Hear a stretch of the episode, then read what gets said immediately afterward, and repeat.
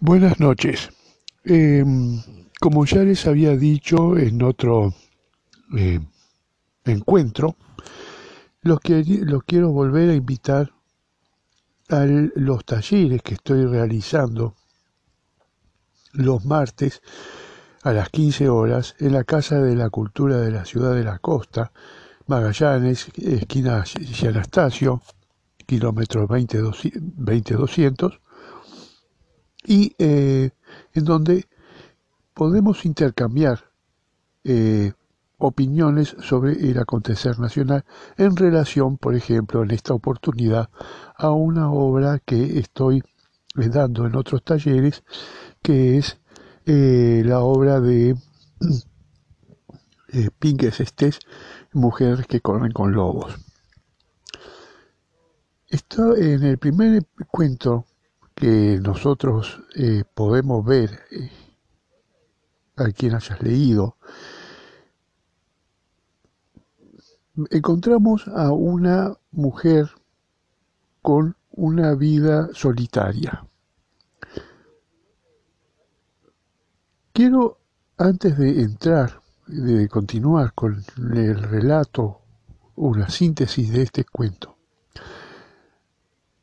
decirles que eh, Pinkes Estés es una psicoanalista junguiana que nació después en la posguerra sobre 1945-1946 y que fue este su niñez fue eh, transcurrió tanto en México como en los Estados Unidos donde fue adoptada por una familia eh, de húngaros muy tradicionalistas en relación a la iglesia, a las religiones, a la religión católica. Esto contrastaba con lo que se estaba gestando, porque tenemos que entender que eh, lo que las transformaciones sociales, los movimientos sociales se van gestando de a poco, no es de un día para otro, por lo que eh, en ese momento se estaba gestando lo que se pondría eh, en, en todo su eh, expresión el movimiento hippie sobre 1960, en donde se eh, predicaba la libertad del amor, ¿no? el amor libre, eh, donde los, eh, eh, se, puso en, uso masivo los métodos anticonceptivos y, este, y estaba contrastando con la educación de Pinkes este, en relación que mientras por un lado era una familia muy conservadora, por otro lado ella veía que el mundo estaba cambiando. Había una, una, revolución social a nivel mundial. En función de eso, y continuando con la obra de La Loba, el primer cuento eh, de mujeres que corren con lobo, vemos que esa mujer eh, se la puede encontrar en muchos lugares, manejando un auto que yendo de un mercado a otro, un auto en donde está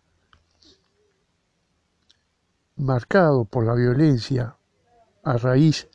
de eh, un disparo que tiene en una de las ventanas y también se la encuentra recogiendo huesos por el desierto. Como yo les dije, soy eh, licenciado en psicología, psicoterapeuta, psicoanalista, y em, que sigo la corriente de Freud, la escuela de Freud, y desde mi punto de vista, ese desierto, ese gran desierto, podría simbolizar este, una vida, una conciencia de una persona sometida a una violencia. Está, eh, desde mi punto de vista, ¿no? Que quede claro, todo, cualquiera puede interpretar este cuento de otra forma, todas las opiniones son válidas, todas las interpretaciones son válidas, al igual que hacemos en la UNI 3. Entonces, desde mi punto de vista, simbolizaría la conciencia de una persona que fue sometida a mucho tiempo a violencia y eso lo podríamos pensarlo, la violencia, en, el sentido de que la huesera, esta señora que se dedica a recoger esqueletos en el desierto de animales, recoge los, los huesos de animales, en especial de lobos, que están este,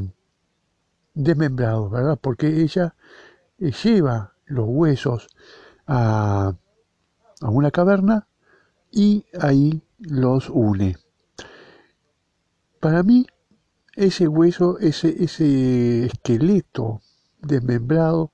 podría implicar el psiquismo de una persona, al igual que el desierto, ¿no? Todo es un, simbolismo este,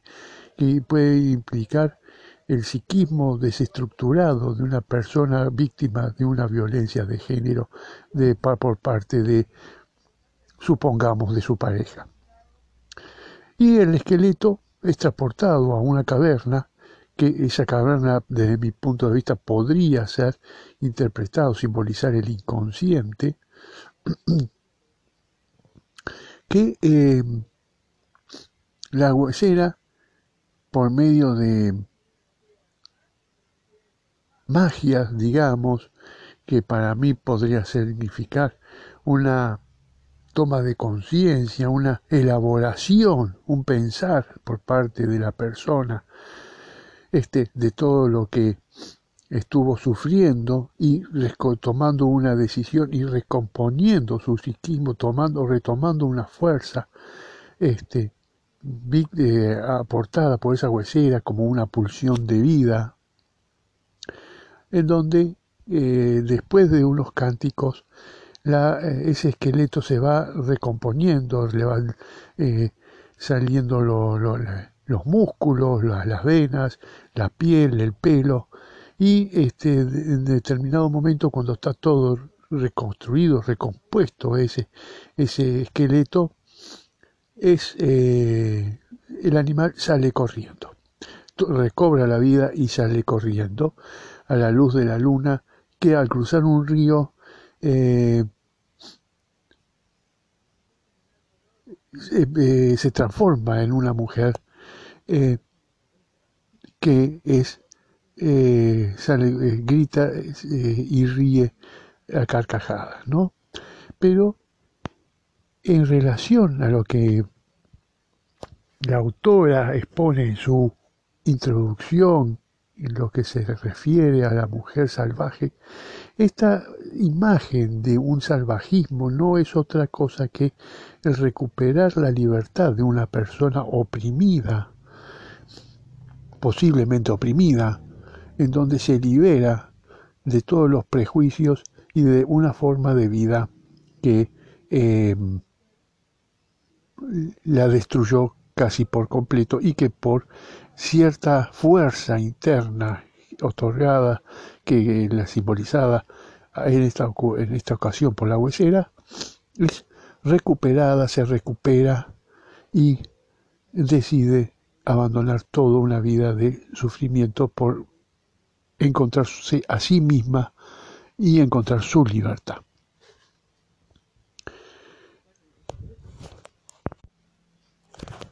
Bueno, ese tipo de análisis es lo que hacemos, es lo que los invito a hacer en eh, la Casa de la Cultura, en el kilómetro de eh, 20200 de Gianastasio, sobre la calle Magallanes, esquina Gianastasio 20200, kilómetro 20200, a pasitos